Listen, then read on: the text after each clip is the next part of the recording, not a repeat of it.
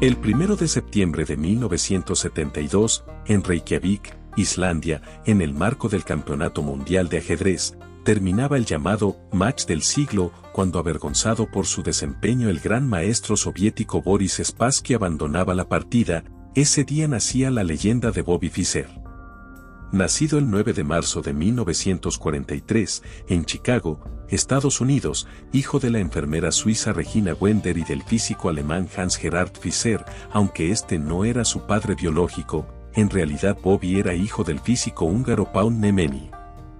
Fue un precoz pero mediocre jugador sin que se vislumbrara en él un futuro en el ajedrez. Conforme crecía, el ajedrez pasó a ser una obsesión, motivo por el cual fue llevado en varias ocasiones al psicólogo. Al cumplir los 12 años su talento comenzó a emerger, comenzó participando en torneos escolares hasta que en 1956 conquistó el título nacional juvenil.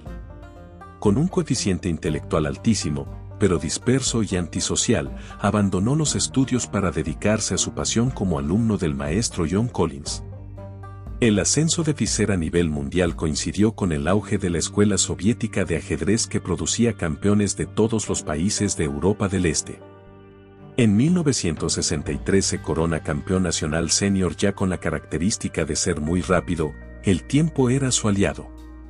1972 lo encontró en un nivel sobresaliente, despachó en las clasificatorias al Campeonato del Mundo a Taimanov, Larsen y Petrosian, ganándose el derecho a disputar la final con el gran campeón soviético Boris Spassky. El llamado Match del siglo se llevó a cabo en Reykjavik, capital de Islandia, entre el 11 de julio y el 31 de agosto. Allí Bobby aplastó a Spassky haciéndolo parecer un aficionado. Agobiado por las circunstancias la mañana del 1 de septiembre Spassky decide no presentarse, abandona el match por medio de un simple llamado telefónico, comenzaba el reinado de Fischer acabando con 24 años de dominio soviético.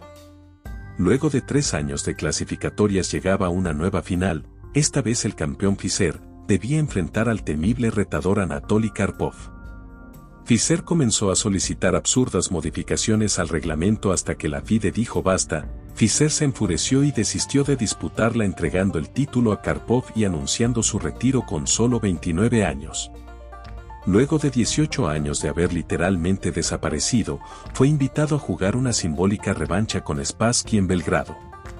Los Estados Unidos le prohibieron por carta jugar en territorio de la ex Yugoslavia por pesar un embargo sobre ella.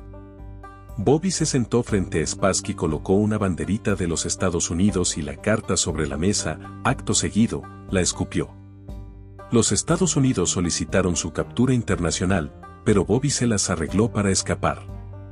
En 2004 fue detenido en Japón por intentar salir desde el aeropuerto de Nerite con un pasaporte falso, su aspecto de vagabundo, desarreglado, mal aseado y harapiento, sorprendieron al mundo. Los Estados Unidos solicitaron su extradición, pero Islandia, por el recuerdo de aquella final de 1972 jugada en su capital, le concedió asilo político.